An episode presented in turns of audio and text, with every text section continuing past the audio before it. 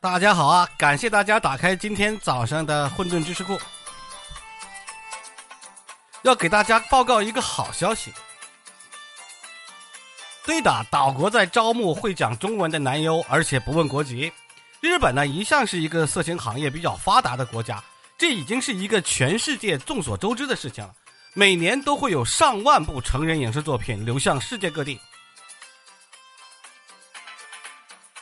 每次观看这些作品的时候，有多少男生、多少男朋友、多少男包们，希望自己是视频里的男友呢？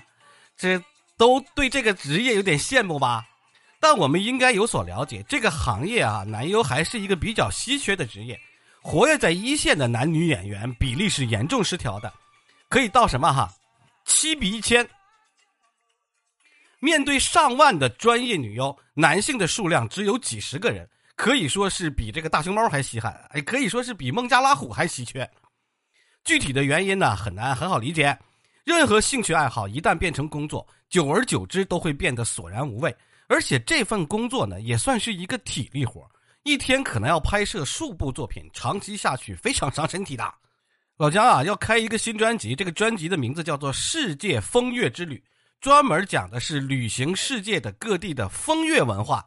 还有他们当地不同的色情文化，这个文化呢，啊，反正到时候开了再说吧。这样一份对于身和心同时造成极大压力的工作，想要成为全职，那就需要一些用梦想来支持的勇气。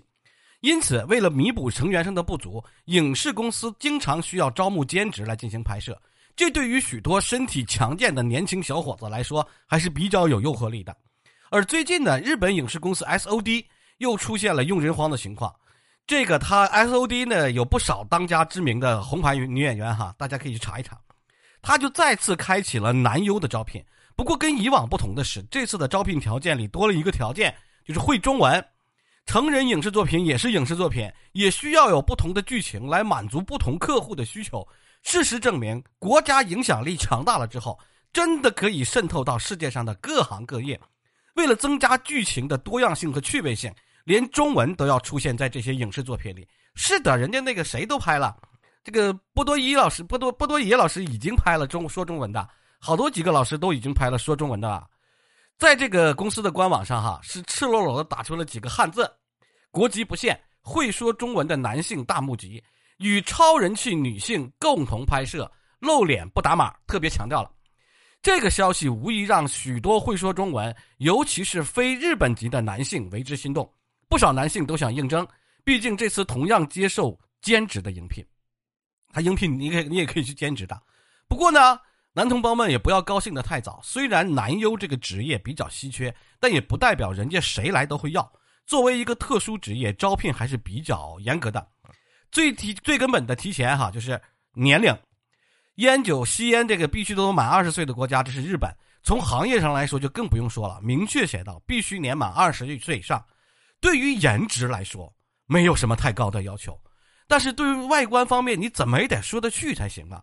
报名者是需要附上自己的头像照片、全身照片和下体照片。总之，一切人影响人们体验观感的，就是观感体验的，都是不能够被接受的。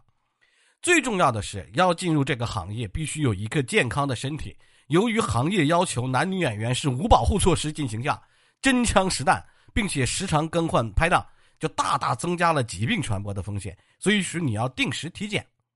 人说不是有保护措施吗？还有隐形的，是可以采取保护措施啊。但是曾经有一项显示，一家公司要求演员使用保护措施后，影片的销量减少了百分之三十。因此，为了营营造一个良好的职业环境，演员必须提供自己他们在指定医院的检查报告。确保自己没有什么相关的疾病，还要定期进行检查。这个医医院是指定好了的。但是不管什么样的工作，薪资都是人们共同关注的重点吧。对于刚刚入行的男优，一开始的薪水可能并没有那么多，跟普通职员挣的差不多。不过既然是招聘，他肯定就不止一个岗位。一家影视公司同样需要其他的职位来经营啊。这次招聘设置了什么？电商、公关、酒店体验、网页制作。影片拍摄、剪辑，还有行政管理等等职位，跟普通公司一样，一开始试用期为三个月，没有合约，起步月薪二十万七千，大概是一万三左右的人民币左右。成为他的行政正式职员了之后，就成为正式职员。日本一般是终身聘用制啊，福利待遇还是比较好的。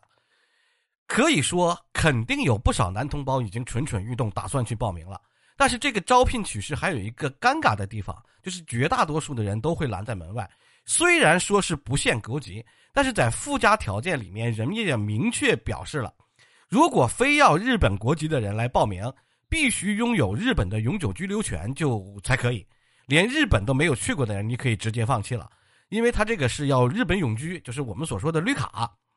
现在想要去办的人可以省省力气，因为人家招聘的日期截止时间是八月底，想要在这个之前拿到永居还来不及。当然不排除你你找一日本妹子结婚了，然后嫁过去也可能，还有或者有亲戚也可能。所以说呢，各位小伙伴们要符合了这个条件才能去。就即使，但是你要是拿到了日本的永居权，也没有必要改行去做这个啦。当然，职业是没有高低贵贱之说，但正如一开始所说的，没有顽强的意志和强健的体魄，是不可能在这个职业道路上走得长远的。因此，不管你中文说的多么流利，普通话发的多么标准，精通多少种方言，如果没有能够成为世界顶级男优的觉悟，只是想单纯的去尝试一下，那还是做个旁观者比较好。这份工作还是留给更有能力和理想的年轻人去做吧。这个不过，大家话说回来，如果在日本的小电影里听到说中文，尤其是波多野老师当时那个口音很奇怪，与其说感到亲切，可能更容易让人出戏，对吧？